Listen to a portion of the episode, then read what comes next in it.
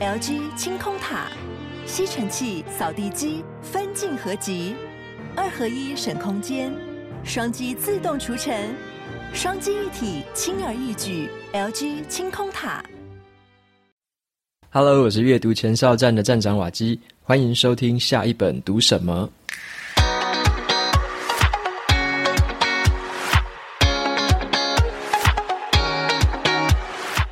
今天我想要和大家分享的这本书，它的书名叫做《超级思维》。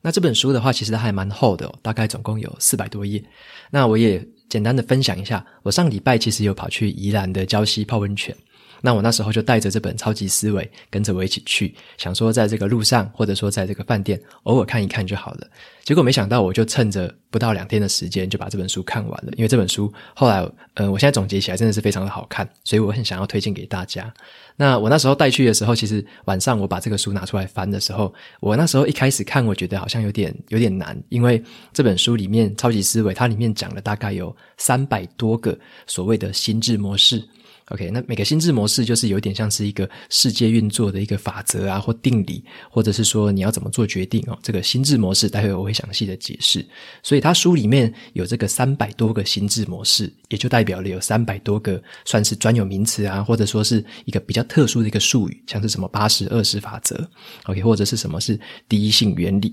哦，就是有一些很特别的一些术语。那这一些术语来说，其实乍看之下会觉得有点难，有点 overwhelming，就是。有点多啊，那我那时候觉得说读起来说不定会有点卡卡的，所以我就先翻开来之后，然后开始读，结果没想到读起来反而不会卡哦，反而是很好看，就是一张一张的，它每一张都有自己的主题，然后用这个主题去解释每一个心智模式。它到底是什么意思？然后他用这个不同的心智模式，把这个整个主题往下一直串下去，然后带出了很多的故事，然后引用了很多的图表。重点是，我觉得里面还有很多的插图啦，所以这些插图的部分也有助于帮助我理解跟吸收。所以我那时候在读的时候，一个晚上我大概就读完了一半，大概两百页的这个篇幅。然后隔天醒来之后，吃完早餐，然后又跟着看一看，然后下午的时候又翻一翻。所以我大概花大概不到两天的时间，就马上把这本书看完了，就是算是很很流畅的一口气的，就一直读，一直读，一直读。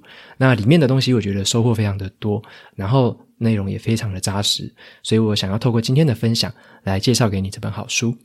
那《超级思维》这本书在我的 FB 粉专上面也正在举办抽书赠奖的活动，在三月十七号晚上十点之前，如果到这个 Show Notes 里面的贴文连接，然后过去之后按赞、留言加公开分享，就有机会抽到这一本好书。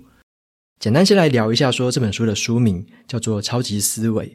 它的这个副标题叫做什么？它的副标题的话是说跨界、跨域、跨能，要突破我们的思考盲点。提升解决能力的这个心智模式大全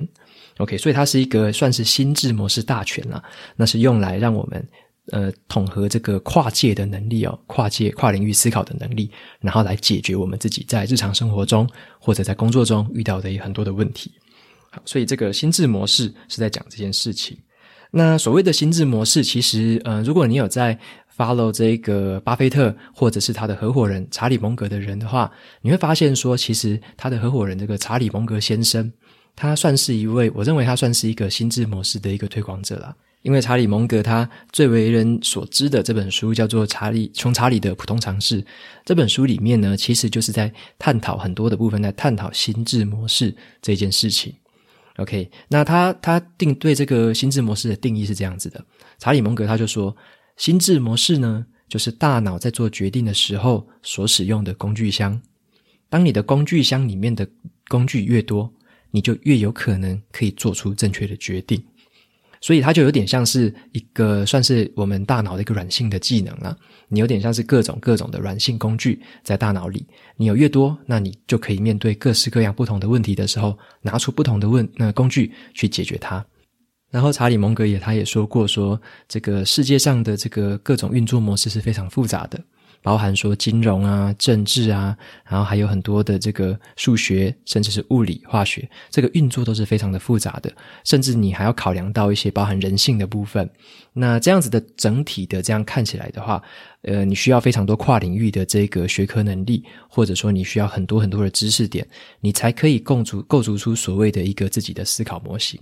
那他认为说，其实每一个人一生中，可能你不能单独用一个思考模型在面对这个世界了，因为他很喜欢说一句话，他就说，在手里拿着铁锤的人眼中，世界就像是一根钉子，所以你看到什么，你都想要，你如果你你的你的手里只有铁锤的话，你看到什么都想要把它当成钉子打。就是你对所有的事情，你解决方法如果都用一样的话，就会落入这种问题哦。所以他认为说，其实世界是相对是很复杂的，没有错。所以我们才需要学习很多跨学科的知识，把它统合起来，成为我们的思考模型。那这些思考模型又是由这个一个又一个的这个心智模式所组成的。所以这本书里面会探讨很多包含这个心智模式的这件事情。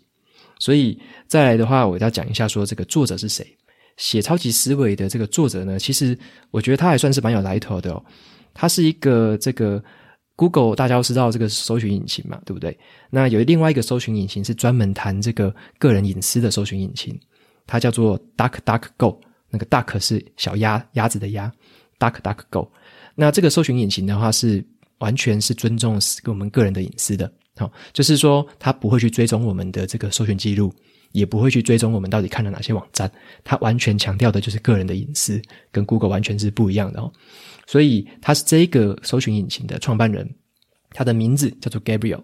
那这本书的另外一个作者呢，刚好就是他的妻子，叫做 Lauren。那 Lauren 的话，他是一个研究员，那同时他也是一个统计学家，所以他们两个人联手写了这本书。这个作者他就分享到啊，说他们常常在聊天的时候啊，都会去聊一些包含这些心智模式的这些原理啊，或者说他们会讲一些包含物理啊，或者说数学啊、科学、金融方面的事情，发现说其实世界上的这个运作模式，以及说我们人类在做决策的时候所采取的一些方法，或者说采取背后的一些观点，其实有时候都很常重复出现。他们渐渐的就发现说，这些重复出现的模式，原来就是所谓的心智模式。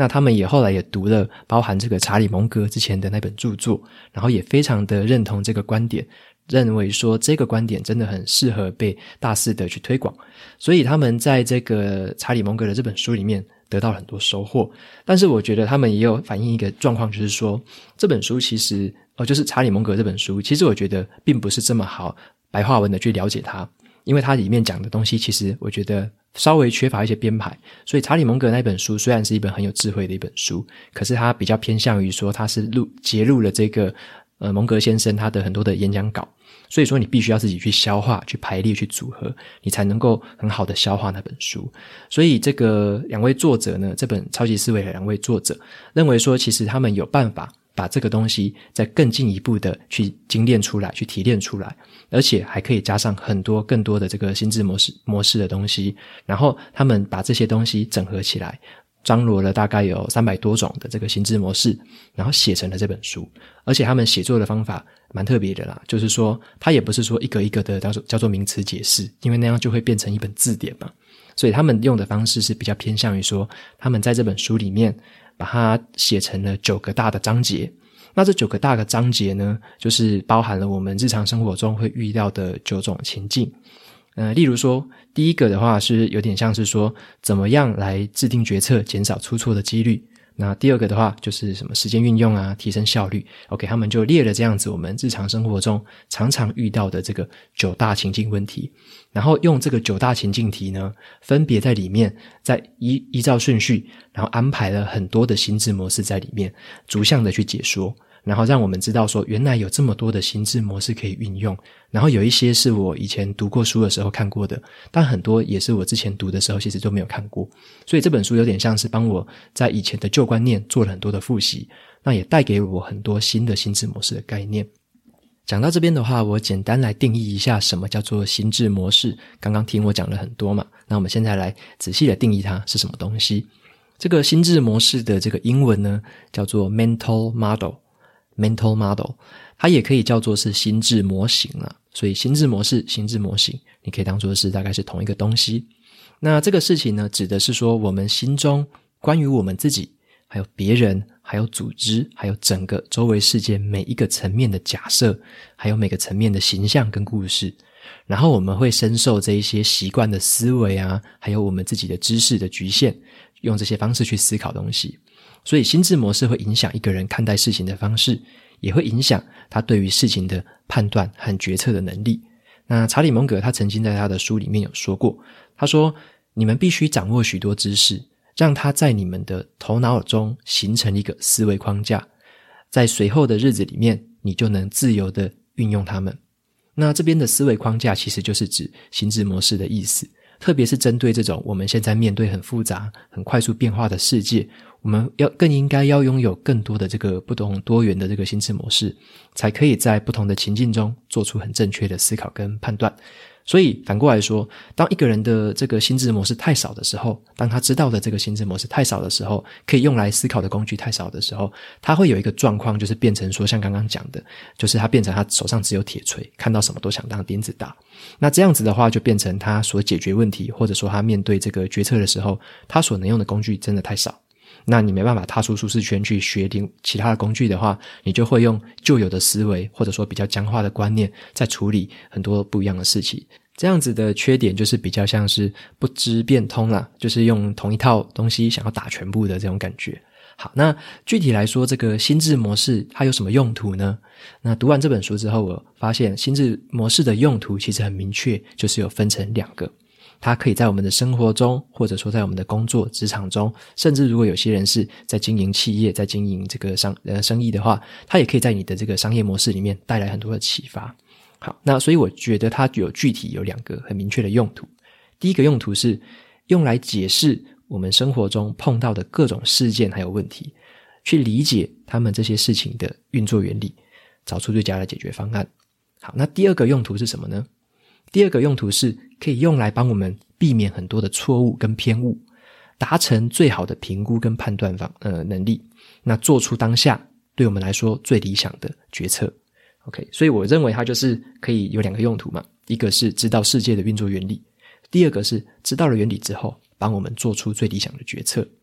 好，所以说，呃，包含作者他也认为说，这个很熟悉心智模式的人呢，他们有时候会培养出一种我们外人看起来好像是超能力的一种感觉。我们会觉得那些人好像，呃，直觉很强，怎么看到事情一看就会，然后看到东西一看就完全了解，马上可以做出决断。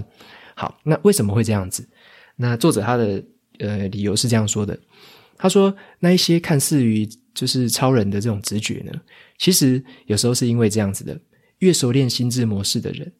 对于特定的情况该使用哪一种模式，会产生一些很准确的知觉，然后会越来越准，越来越准，他们也就可以越来越快的去用这些模式做出更好的决定。所以就是变成一个正向的循环。当你知道的心智模式越多，你有越多的工具可以使用，那你就越容易去理解一个问题。越容易去理解一个问题之后，你就越容易做出很正确的判断，然后你的决策的品质就会跟着提升。所以，学习不同的心智模式是非常重要的一件事情。这也是我帮这集的节目下了这个标题的原因。OK，我说为什么每个人都应该要学习心智模式呢？那其实关键就是在于这边，我们要看懂世界运作的方式，帮自己做出聪明的抉择。那接下来的话，我要接着跟你分享一下说，在这本书里面呢，有提到的几个不同的心智模式，以及他们应用的场景是什么。好，那在我这边的话，我这边有部落格文章，有分享了四个比较详细的心智模式。我先从这边来分享，那后面的话，我会再分享其他的五个，这个是在文章里面所没有提到的。好，那第一个是叫做我们该如何去运用时间，然后如何去提升自己的效率呢？这边的意思就是说，像呃第这个章节来讲，就是说我们常常会觉得说自己好像时间不够嘛，怎么样来让自己的时间是用在最重要的事情上面呢？那如果你有这样子的想法，就是例如说我以前也是这样子的，就是事情好像感觉总是做不完，然后被生活追着跑，被工作追着跑，被所有的任务追着跑。如果你有这样的感觉的话，你可以呃静下心来看看哈，就是说有一个心智模式叫做这个艾森豪决策矩阵。那这个艾森豪是美国的一个前总统。那这个决策矩阵呢，就是他提出来，那针对我们要怎么样安排我们日常活动的这个优先序所安排的一个工具。那这个矩阵呢，它有两个维度，有一个维度在 X 轴的话，是这个紧急的维度，那在 Y 轴的话是这个重要的维度。所以在 X 轴，你可以把它再拆成两个，叫做紧急跟不紧急。那在 Y 轴的话，会有重要跟不重要。OK，所以当有着这四个部分，四个部分的时候，你就可以组成一个四个象限的一个图。那把你要做的事情，你想要决策之后，你想要做的事情，把它安排在这个四个象限的其中一个象限里面，去看一下这件事到底对你来说它重要吗？或者是它紧急吗？OK，那这边举个例子，就是说，像我们这平常来说啊，对我们生活上的压力，大部分都来自于两种啦。第一种是，当然是重要跟紧急的，这个一定是让我们最感压力，而且最需要马上完成，而且它要重要的。那第二种是叫做紧急，但是却不重要的。OK，紧急但是却不重要的。那例如说，这个什么叫紧急却不重要？例如说，你要缴账单，你要缴房租。OK，你要可能家里那个玻璃破掉了，你要马上去处理，这种是很紧急，好，但是却不是真正很重要的，对你的人生长期来说，它并不是重要，但是它却很紧急的。所以这方面的任务啊，大部分会朝向于说，把它去授权给别人去做，委托给别人去做，甚至有一些时候，你甚至要忽略它。那另外来说，另外一个象限是说不重要也不紧急的这个象限。例如说，常常我们可能做过多这个多余的娱乐，或者是做了很多的虚功，然后做了很多无所事事的事情，这种就是不重要也不紧急的。那这个事情其实很多，这种事情比较朝朝向于说要把它降低，或者是完全的去排除。但是呢，最容易被我们忽略的，刚刚有还有讲，最容易被忽略的一个，反而是一个象限，叫做不紧急但是重要的事情。不紧急但是重要的事情有哪些例子呢？例如说，我们要做的很多的算是很深度的工作，要很专心的工作，然后还有一些算是规划跟策略，对长期的规划跟策略，还有一些算是我们的自主学习，可能你要学一些线上课程或美语课程，这方面的事情，其实对我们生活来说，它并没有那么紧急，因为你今天不做也不会怎样，等着明天做，好，明天不做也不会怎样，它没有这么急迫性，可是它却是重要的。那我们常常会在这个象限忽略掉，而且我们可能会发现说，在这个艾森豪的决策矩阵四个象限里面，常常这个这个紧不紧急却重要的象限是我们最少去做的事情。久而久之的，你可能会把你的精力全部放在前面两个比较紧急的这个象限，那你就会把你的精力都花在这边。真正对于长期来说重要的这回事情，反而却没有去做。所以我是觉得说，像我们常常在谈说时间管理、时间管理，或者说时间运用，其实最重要的就是安排优先序。所以。尽可能的把最后一个象限，就是不重要不紧急的，尽可能的忽略或完全不要做。那把你呃你要投入的时间，你要投入的精力，尽可能的放在两个重要的事情上。OK，所以这个地方是这个心智模式是非常值得我们去思考的。我们可能偶尔知道这件事情，但是我们并没有实际的去分析它，没有把它用在我们的生活中。所以这个心智模式是需要去应用它，去需要去使用它的。接下来呢，我要谈一个关于如何去适应变化的这个章节，去适应变化。那这边的话要提一个很有名的惯性定律了，就是说这是牛顿提出来的。他说，静止的物体很久维持静止，但是运动中的物体，除非呢受到了不平衡的外力去作用，否则它将会以相同的速度和方向持续去运作，持续去运行。那这个是一个物理现象了。这个其实用在我们的人生活上面，其实也有很大的相似之处哦。我们的信念跟我们采取的习惯，其实常常就是有很大的这个惯性，因为这个信念跟习惯哦，你用的越久，你拥有它越久，越难被改变。但是呢，因为现在的这个社会是非常快速变化的，所以有一些我们的旧的信念或我们旧的习惯，其实是已经很不适合这个时宜了。那我们要去改变它的话，你就需要一些不同的理解，对于自己有不同的认识。好，那这个时候就是要必须让自己变成一个比较有适应性的一个人，在这个不同的环境里面都可以去做适应。好，那这个时候我们要允许自己去接受新知，也要允许自己去改变一些旧的思维，甚至像查理蒙格，他很特别的地方，他会一直去寻找自己在去年或者在今年犯了哪些错误，他会很专注于那些错误，并且改善他们，或者说专注于那些错的观念而去改善他们。他们是关注错误的，他们比较不是说观察、关注成功，他们关注的是自己曾经的错误。好，那这边很值得一提的就是说，有一个心智模式哈，叫做飞轮效应。好，这个飞轮效应是什么呢？你就想象一个在转动中的飞轮嘛，如果你要把它停下来，是相对不容易的。如果它已经一直在转的时候，你要把它停下来是不容易的，有点像是旧的习惯，你要去把它改变是不容易的。OK，那你一旦把它停下来之后，它就静止了。但是呢，这个静止的这个飞轮，你又要让它重新启动，你又要去建立一个好习惯的时候，这个时候也是不容易的，因为你要从静止到它持续开始转动，你需要很费力的去推它。但是当你最后真正把它推起来，它开始转动之后，你要再推它就很容易了。你就只要再给它一点点的力量，一点点的力量，它就会持续的转动。所以这边指的就是说，呃，回归到我们自己本身啊，就很像是说，我们任何我们人生上面要做的一些专业的发展，或者说我们对于技能的培养，都是一样的，都很像一个飞轮。你一开始可能什么都不会，或者说还很陌生，这个飞轮根本不会转。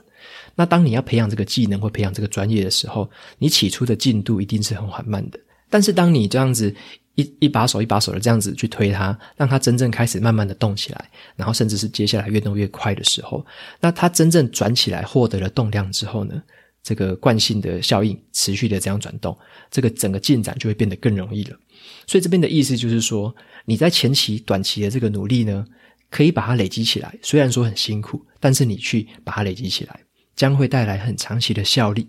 好，这个长期的效力是这样子的。未来呢，你就可以把以前的努力当成是一个复利效应。你以后要推动自己的任何的技能或者是专业都更容易了。你只要花更少的力气，你就可以让这个滚轮一直转，一直转。好，这个飞轮一直转，一直转。所以这边要提的就是说，在起初一定是费力的，但是你转起来之后，你可能只需要很少力量就可以让它顺利的转动。这个就是飞轮效应在讲的这个原理。那再来第三个，我们要来分享的，就是说关于这个在职场当中，我们要如何去领导团队呢？好，那这边的话，其实为什么要分享这个？是因为我最近有跟一些刚晋升这个主管的同事有聊过，那他们有在聊一些事情，包含说我们有时候会在互相在谈说，诶，小主管其实有很多的辛酸嘛，很像夹心饼干。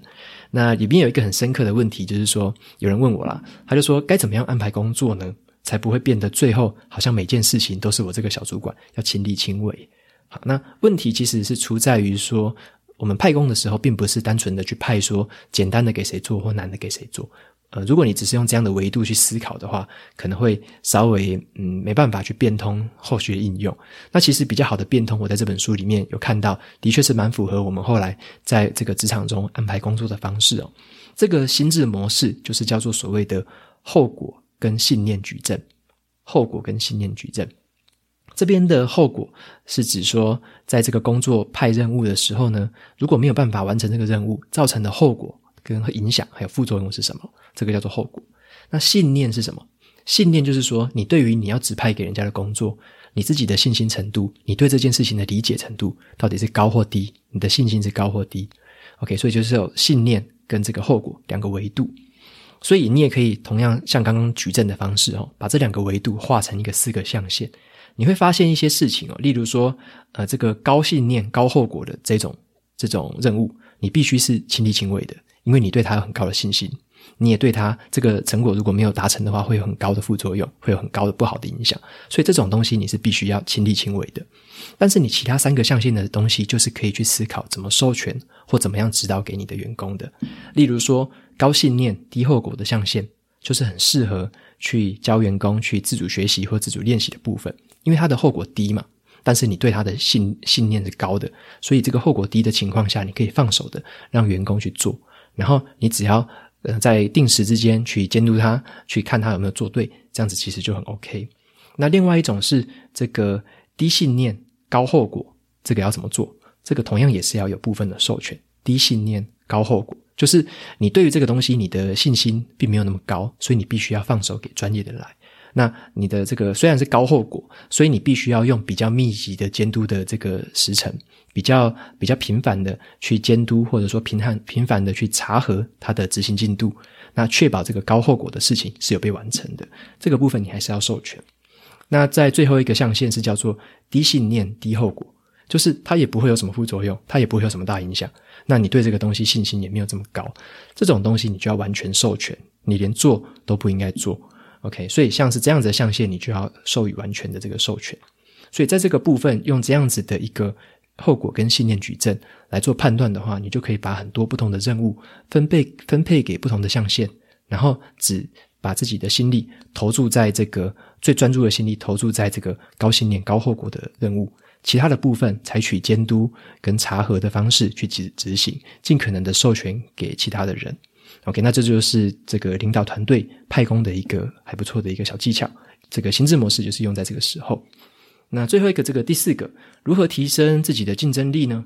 ？OK，那在这边要讲的是说，在现在这个很快速变迁的这个商业模式之中嘛，有一个东西叫做最小可行性产品，英文叫做 MVP Minimum Viable Product），这个是最小可行性产品。它指的就是说，单纯为了可用或者是这个可行性的验证，开发一个很小但是很小数量，但是却已经具备足够功能的产品，让真人去做测试。OK，那这个就是有点像是先不求完美，先求效用，然后最后再来求改善的一个精神。那这个策略可以让你在推广这些产品，能够很快速的去符合这个快速变迁的一个商场。那在这个部分呢，企业也可以这样子用哈，他们会接触到这个很多的客户之后呢，借由这个 MVP 最小可行性产品接触到一些新客户之后呢，他还可以再去使用一个心智模式，叫做 OODA 循环。OODA 循环，这个 O 是 observe 观察，Orient 是这个定位定向，那 D 就是 decide 做决定，那这个 A 是所谓的 act 做行动。所以这个边在讲的就是说，先讲求快速的去观察不断变化的状况，重新去定向对于这个局势的评估，然后你再决定下一个最佳方案要做什么，最后是毫不采毫不犹豫的采取行动。然后重复这样子的一个四个动作的循环，OK，那用这样子的一个方式，其实也可以套用在我们个人的这个呃呃，算是个人成长或者说个人职场能力的提升、竞争力的提升。因为你先采取最简单的行动，然后去达成初步的成果，